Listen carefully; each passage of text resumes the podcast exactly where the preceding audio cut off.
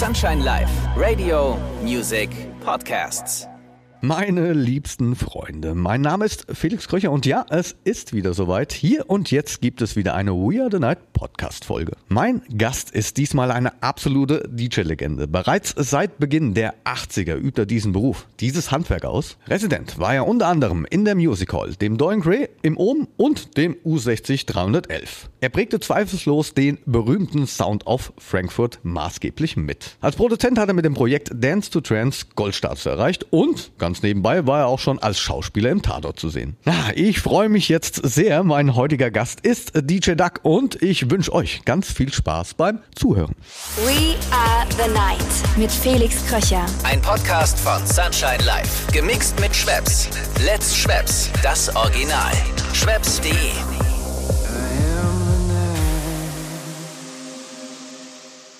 Gute, mein Freund. Schön, dass du dir die Zeit nimmst für meinen Podcast We Are the Night. Wie geht's dir denn? Mir geht's super und ich bin froh, dass ich hier sein darf. Ja, sehr ja. schön, sehr schön. Wir treffen uns ja hin und wieder hier in Mannheim im Musikpark. Dort ja. bist du ja ab und an zum Produzieren und ich im Sunshine Live Studio zeichne so Podcasts auf. Und ja. was mir sehr in Erinnerung ist und bleiben wird, ist unser wirklich gutes Gespräch, das wir vergangenes Jahr zu Dreharbeiten auf der Püttner hatten, dem Festivalgelände hier, Nature One. Und äh, ja, das ja, fand ich wirklich ganz toll und es hat mir ein weiteres Mal gezeigt, welch ein schwer sympathischer Mensch du bist. Das bist du wirklich. Oh, Dankeschön. Und ich habe jetzt Dreharbeiten angesprochen. Du warst schon das ein oder andere Mal am Tatort zu sehen. Wie ist es dazu gekommen? Also das war, ich, ich glaube, äh, schon bald zehn Jahre her. Da haben sie für den Tatort Butterfly im Schmerz geboren, haben die 35 äh, stark tätowierte Komparsen gesucht. Und naja gut, da habe ich mich da beworben und habe da mitgemacht. Da hat ja das halbe Waldstadion und Tattoo-Szene und Rocker, wer da alles mitgemacht hat. Und dann, ähm, naja gut, und so kam ich da rein und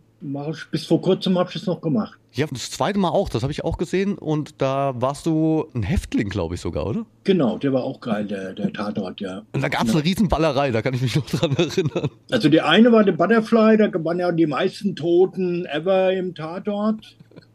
Ne? Und dann, ähm, ja, meistens halt die Frankfurter Tatorte und Wiesbadener Tatorte. Aber ich habe schon einen Spielfilm mitgemacht und Fall 2 und Taunus Krimi und alles Mögliche schon. Schau an, schau an, schau an. Sprichwörtlich.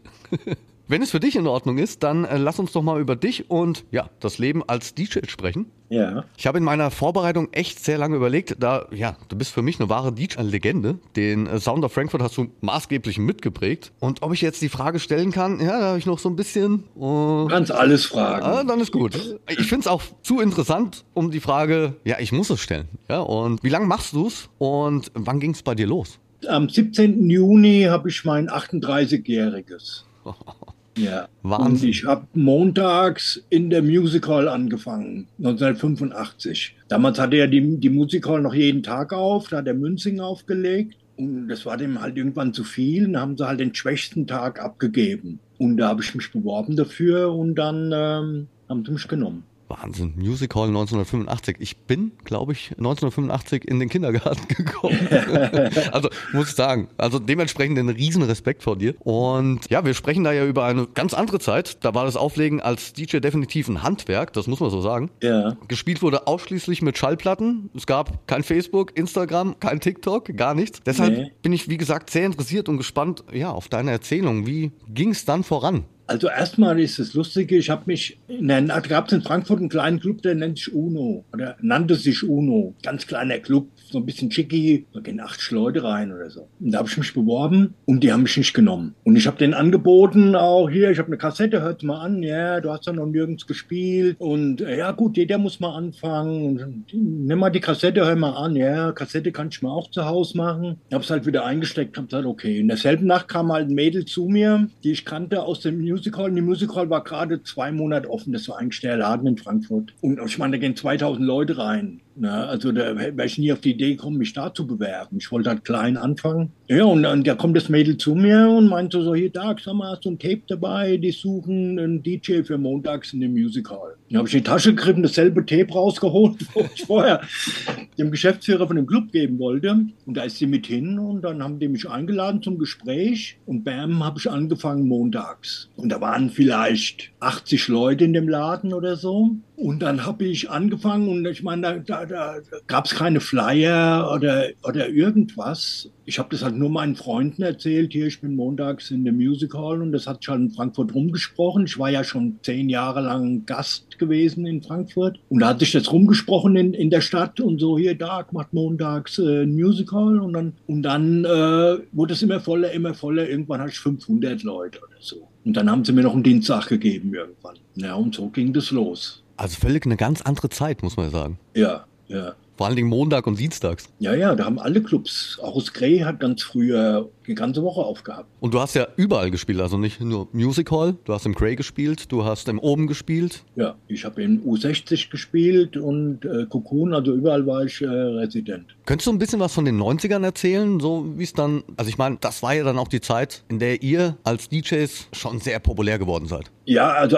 erstmal zum Beispiel in den 80ern war das so, dass du als DJ nicht der Popstar warst. Da hast du in, im Club, da kam halt jeder, der in den Club kam, hat geguckt und halt halt Respekt, hier, das ist der DJ, ne? Und jeder kannte dich natürlich und deinen Namen. Aber du warst kein Popstar gewesen oder sowas. Ne? Du hast da deinen Job gemacht. Und wir haben auch jede Nacht acht Stunden aufgelegt, so ganz normal. Und dann in den 90ern ging es dann los mit den ersten Bookings.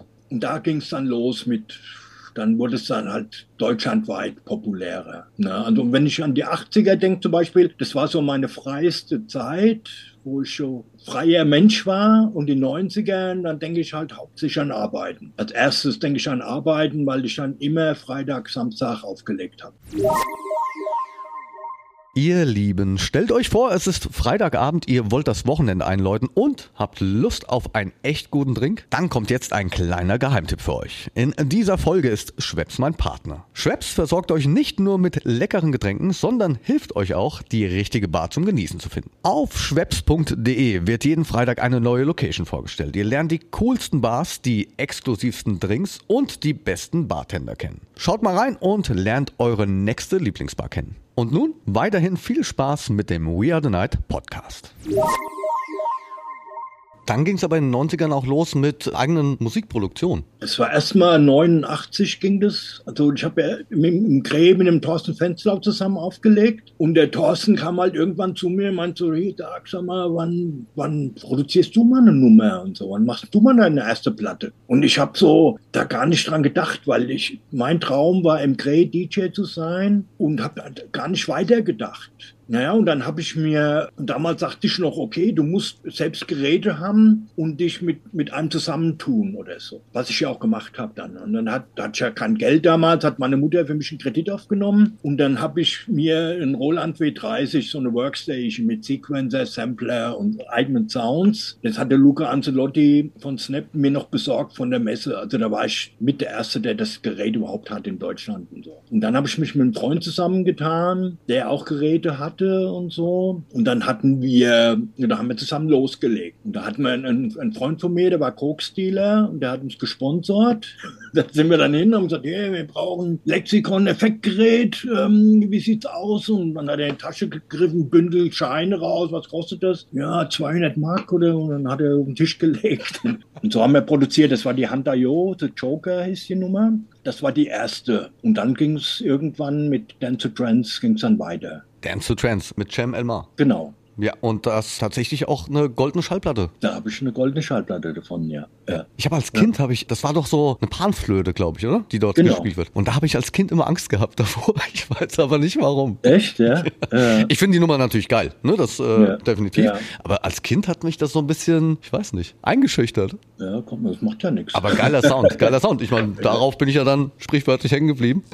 Ja, ja. Und, äh, aber das war für mich aber auch dann schon, dann ging es ja dann natürlich los. Das war ja eigentlich nur instrumental. Wir haben ja das Album, die Moon Spirits, gemacht und haben jeden Tag einen Track produziert. Nächsten Morgen, also nächsten Tag wieder dran, nochmal drüber gehört, ein bisschen was ausgebessert, beim nächsten Stück. Und um, zum, du wusstest ja genau, du hast, was weiß ich, 74 Minuten auf einer CD und da hatten wir noch einen Platz für ein Stück. Und dann wussten wir nicht, da waren wir dann war man dann über, also war da der Kopf leer gewesen. Hab ich zum Jamel Mar gesagt, komm, wir gehen mal ein Äppler trinken und tun mal ein bisschen, also brainstormen, den Begriff gab es ja noch nicht, aber wir überlegen uns was und so. Und dann habe ich gesagt, hier, ich spiele im Moment so im, im Krä so Sachen wie die Atahualpa und so, mit so Panflöte, wollen wir sowas mal machen. Mhm. Und der Rolf dann, ja, dann äh, Panflöten-Sounds habe ich. Und dann sind wir ins Studio und haben wir die Instrumentalversion gemacht. Und natürlich, wie es dann mit Plattenfirmen ist, ja, da muss Gesang drauf und so. Da hatte ich auch Bock drauf, weil du willst ja nicht immer nur mit Samples arbeiten, du willst ja auch eine Stufe weitergehen und mit Gesang. Und dann ist die Nummer natürlich, ist sie, ist sie dann abgegangen. Aber die wäre auch, die ist eigentlich schon instrumental schon abgegangen, aber dann haben wir die halt kommerziell gemacht, sag ich mal. Bei der Goldverleihung alle mit Champagner angestoßen haben und so. Da habe ich da, damals schon gedacht, habe ich gesagt, okay, und was machen wir jetzt? Wie geht's jetzt weiter? Weil ich hatte halt absolut keinen Bock auf diese Eurodance-Schiene und sowas. Weißt du, so der Culture Beat und, und, und Cam und Spoon und so Sachen, da, da wollte ich halt nicht hin. Und ich wollte halt in der Schiene bleiben, wie Dance to Trance ist. Ja. Na gut, dann ist es dann doch anders gekommen. ja. Gibt's denn für dich ein ganz persönliches Highlight in deiner Karriere oder etwas total Verrücktes? Ich weiß, das ist jetzt echt ein bisschen schwierig in all den Jahren, aber vielleicht kannst du uns an irgendwas teilhaben lassen. Ja, das ist jetzt schwer, weil ähm, viel passiert. Ja, zum Beispiel habe ich auch mal drüber nachgedacht und auch mal aufgeschrieben, so was so im Kreh los war früher. Ne? Und dann habe ich gemerkt, dass mir nur die negativen Sachen eingefallen sind, so spontan. Und dann habe ich gesagt, oh je, und dann habe ich gesagt, ja, aber alle anderen Tage waren halt obergeil. Die waren immer obergeil, der Laden war immer voll, es ging immer ab. Also von alten Sachen, was mir jetzt einfällt, was schon echt abgefahren war, war, da habe ich, da hab ich Geburtstag gehabt im Kreh, ich glaube, das war mein 30 und Club voll, alle gefeiert und, und, und dann um, kurz vor zwölf kommt der Geschäftsführer und meint so, da kannst du mal die Musik um zwölf ausmachen? Und ich so, nee, Alter, hier, wir tanzen alle, hier, feiern alle und so. Und dann, bitte mach mal, oh, muss es sein, echt, doch, mach mal bitte. Und dann hab ich gemeint, okay, nach der Platte mache ich, äh, mach ich aus. Und da hatten die das mit dem Lightjockey schon abgesprochen und dann habe ich äh, Musik, da die Platte auslaufen lassen. Der Lightjockey hat alles dunkel gemacht und dann kamen die von hinten, hinter der Bar aus der Küche, war so eine Schwingtür und da kamen die raus mit einem Kuchen mit 30 Kerzen drauf und Paket und sind da durch den ganzen Laden gelaufen und sind zu mir hinter und haben das überreicht. Und da hat der ganze Laden Happy Birthday gesungen. Ach, wie schön. Also da sind mir schon die Tränen gekommen. Ne? Und dann haben sie mir das alte Doyen Grey Mischpult geschenkt. Ach. Von 1978 von Richard Long, dieses originale Mischpult. Und das habe ich immer noch hier. Was eine Ehre. Ja, ja. Und was für eine schöne Geschichte. Ja. Und jetzt vor kurzem habe ich am Freud meinen Geburtstag gefeiert im September, hat auch der ganze Laden Happy Birthday gesungen. Also da kommen einem schon die Tränen. Ne? Also, naja, ja, aber Ehre wem Ehre gebührt. Ja. Ne? ja. Also, du bist ja auch schon lange dabei und hast generationsübergreifend ja viele Menschen berührt mit deiner Musik. Ja, jetzt kommen sie schon mit den Kindern, die Kinder feiern, haben die Alten dabei. so. ja, ich finde es super. Ja. Du wolltest doch auch mal mit dem Motorrad auf die Bühne fahren. Das wollte ich bei der Nature One mal machen. Und? Die haben ja immer so eine Rampe gehabt, wo sie halt die PA hochschaffen auf die Bühne. Ne? Und da habe ich mir halt überlegt, oh, ich könnte auch mit mit dem Motorrad auf die Bühne hochfahren, vorne und dann vors DJ-Pult hinstellen und dann anfangen. Und dann bin ich halt zu den Nature One-Leuten, hab denen das gesagt und, und die fanden es auch geil. Und dann, ich weiß gar nicht, ja genau, und dann musste ich mit dem Motorrad, mussten die mich, weil du darfst ja mit keinem Fahrzeug auf die, aufs Gelände, am Seiteneingang haben die mich äh, abgeholt mit meiner Harley. Und dann bin ich dann im Schritt gefahren und, und Security um mich rum, haben die mich geguidet bis an die Bühne. Und dann habe ich gesehen, dass da so eine ganz schräg ganz steile Rampe nur war. Ne? Und da habe ich gesagt, oh, da kommt schon Motorrad nicht hoch. Aber die Security-Leute waren halt Feuer und Flamme. Ne? Die haben halt gesagt, ja zu, dann holen wir zehn Mann her, schieben dich drauf auf die Rampe, dann heben wir mit zehn Mann das Ding hoch und dann fährst du auf die Bühne. Und ich so, okay. Und dann gab es dann noch ein Sicherheitsmeeting noch und die haben alle das abgenickt und dann bin ich ins Hotel und wach halt, stehe morgens auf und da hat es geregnet. Und da wusste ich, das fällt aus. Mit nassen Reifen auf der nassen Rampe, das geht nicht. Und ich kam dann hin und dann haben die schon gesagt, hier, das können wir vergessen. Da war ich natürlich enttäuscht. Na naja, gut, dann habe ich dann halt mein Motorrad da hinten im Backstage und dann habe ich, hab ich aufgelegt. Und wie, ich, wie Ende war, bin ich runter, mein Motorrad angeworfen, bin auf dem Backstage rausgefahren und da haben die Leute noch vorne gestanden und Zugabe gerufen und da bin ich von der Seite vor die Bühne gefahren mit dem Motorrad. Ne? Hab die dann abgestellt da und dann haben sie nicht gejubelt alle. Da gibt es auch auf YouTube Video. Ja, müsst ihr euch anschauen auf jeden Fall. Ja, der Darks Ehrenrunde bei der Nature One oder so heißt der. Wie lang spielst du bei der Nature One schon das Ende? Also ich spiele immer zwei Stunden. Und ja, ja, aber seit wann machst du das? Ich weiß es nicht mehr genau. Schon lang, ne? Ich glaube, da gab es die Nature One zwei Jahre oder so. Da gab es doch auch noch eine Story, da kann ich mich dran erinnern, weil wir vorhin die Dreharbeiten auf der Püttner angesprochen haben. Du hattest ja damals vom Nick Scher die Anfrage bekommen. Ja, der Nick hat mich, also ich habe das nicht mehr so in Erinnerung. Also der Nick sagte ich hätte dann gesagt, ach hier, geh mal fort mit dem Zeug an. Und das ist nicht meine Art. Also ich habe den Sven im freundlichen Ton bestimmt gesagt. Ne? Weil das, das Festival-Ding war halt ganz neu. Hm. Und ich bin halt, war damals und bin heute, ich bin ein Club-DJ. Das ist mein Ding und, und, und ich konnte mir das gar nicht vorstellen irgendwie. Ne? Und bis er dann halt gesagt hat, hör zu, du, du machst beim Sonnenaufgang. Ich hab gesagt, alles klar, Nick, dann äh, gib mir das schriftlich und dann mache ich das. Und seitdem mache ich das. schriftlich? das ist schon ein Selbstläufer. Also ich muss morgen, ich muss da, kommt keine Anfrage, nichts, sie sagen, okay, alles klar und dann jedes Jahr ist es so. Einmal haben sie, was auch legitim ist, wollten sie mal die DJs komplett wechseln auf der Hauptbühne. Und da sind die bombardiert worden mit E-Mails. Ja, und, und, und dann haben sie mich wieder spielen lassen und seitdem mache ich das. Ja, ja, fester Bestandteil, das muss man sagen. Ja, ja, mittlerweile schon, ja, ja. ja. Du hast aber, und da haben wir auch drüber gesprochen, vergangenen Sommer, du hast mal eine Zeit lang das DJ-Dasein an den Nagel gehängt. Ja, das war die Zeit, wo halt dieses Schranz, Minimal, Elektro-Zeug in war. Ja, und ich, ich mache halt Musik gerne mit Melodien oder auch mit Instrumenten drin, mit, mit, mit coolem Gesang. Das war halt immer mein, mein, mein Ding hier, die Techno-Musik musikalischer zu machen. Auch. Ne? Also ich will jetzt nicht sagen, oh, ich mache jetzt, gebe jetzt hier eine neue Richtung vor, aber ich, äh, das war immer meine Intention. Und dann war halt Minimal Schranz das Zeug in. Da bin ich an einen Plattenladen und habe 80, 100 Platten durchgehört und habe fünf genommen oder so. Und zwei waren Kompromiss, damit ich was Neues habe.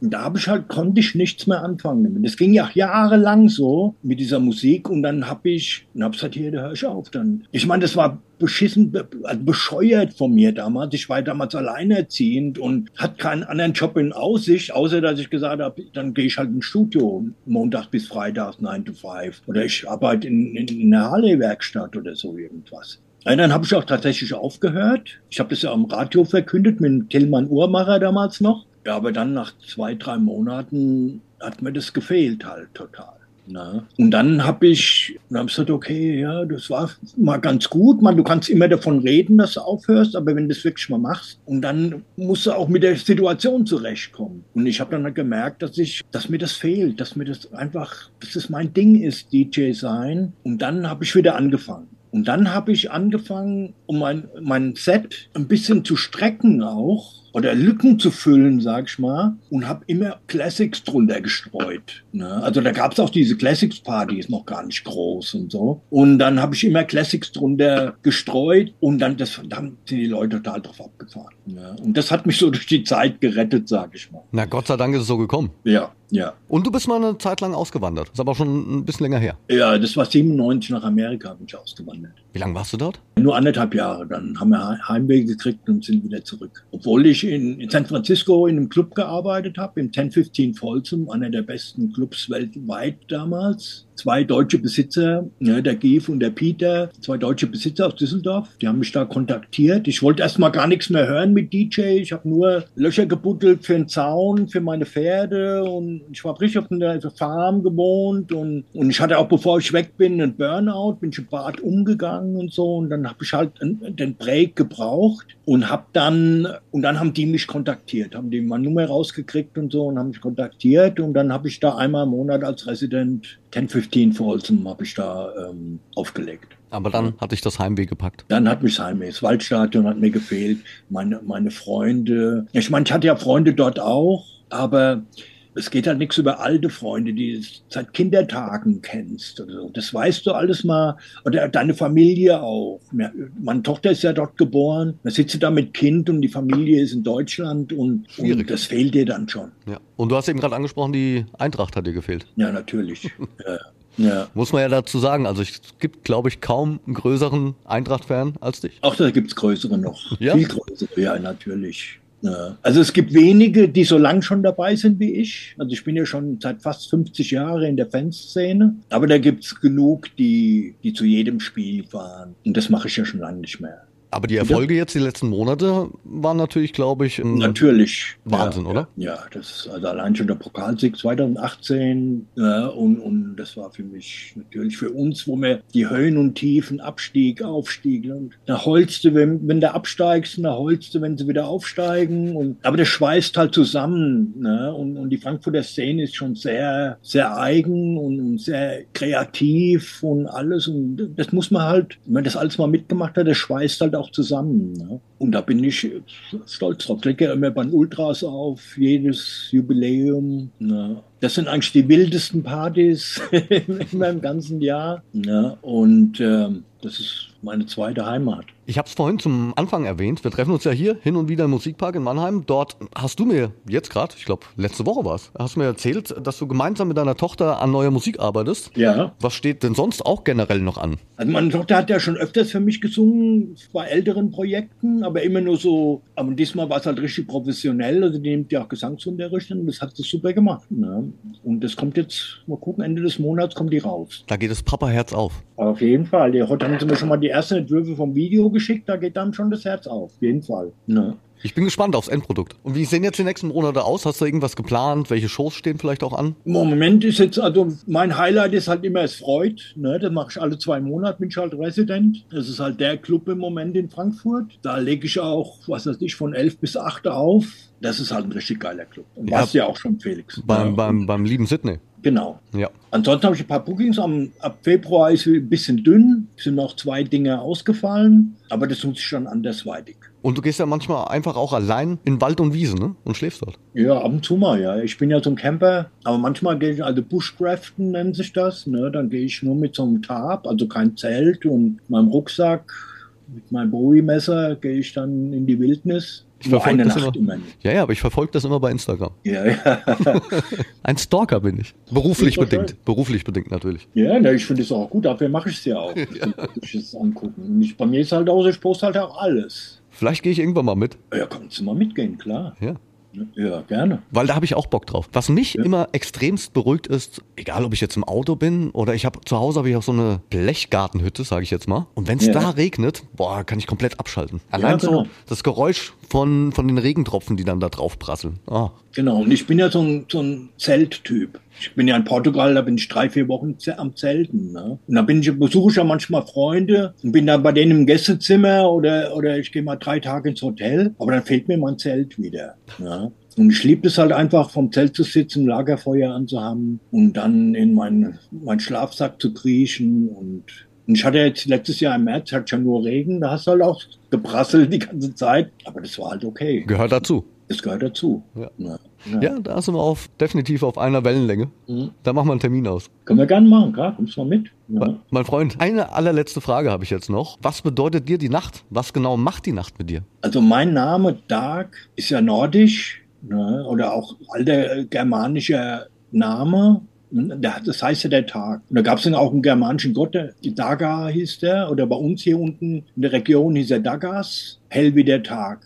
Ne? Und Interessant. Ja, ja, und aber ich bin ein totaler Nachtmensch. Ne? Ich bin ein totaler Nachtmensch. Schon immer, da habe ich die besten Ideen. Ne? Und wenn ich jetzt auch jetzt eine Nacht aufgelegt habe, ist auch mein Rhythmus so umgestellt, dass ich, was weiß ich, abends um acht auf der Couch einschlafe und, und dann nachts aufwach und hellwach bin. Ne? Aber das ist meine, da habe ich auch die besten Ideen und das wird auch, also ich kann mich an keine, ich habe hab halt immer mal so Phasen gehabt, wo ich mal drei Monate wirklich mal weg war vom DJ-Ding, auch während Corona. Und das war halt ganz schön mal, dass ich mal einen anderen Rhythmus wieder mal gehabt habe und, und wie, mal wieder ähm, morgens aufstehen und früh ins Bett gehen. Aber eigentlich ist die Nacht mein Ding. Ich werde auch ewig ich meine, ich werde ja 63 dieses Jahr, aber ich, äh, ich werde immer in Clubs gehen und das wird immer ein Teil von mir sein. Und ich höre auch zum Beispiel Techno-Musik, natürlich im Auto auch mal, aber ich höre das nur nachts. Krieg Gänsehaut. Ja. Wow. Ich danke dir. Ich danke dir, dass du dir die Zeit genommen hast. Gerne, Felix. Für das tolle Gespräch. Ja, da waren viele tolle Highlights für mich auch dabei, wo ich wirklich auch lachen musste. Ja, und meinen größten Respekt an das, was du geschaffen hast. Dankeschön. Und ja, Dankeschön. Wir sind in Kontakt und wenn du mal mit willst in die Wildnis, sag Bescheid. Kannst das machen wir. Machen. Das machen wir. Ja. Ich danke dir. Gut, ich danke dir. Ciao. Ja, und auch an euch vielen lieben Dank, dass ihr eingeschaltet habt. Den nächsten We Are the Night Podcast gibt's in 14 Tagen wieder. Bleibt gesund und anständig. Euer Felix Kröcher. We Are the Night mit Felix Kröcher. Ein Podcast von Sunshine Life. Gemixt mit Schwepps. Let's Schwepps. Das Original. Schwepps.de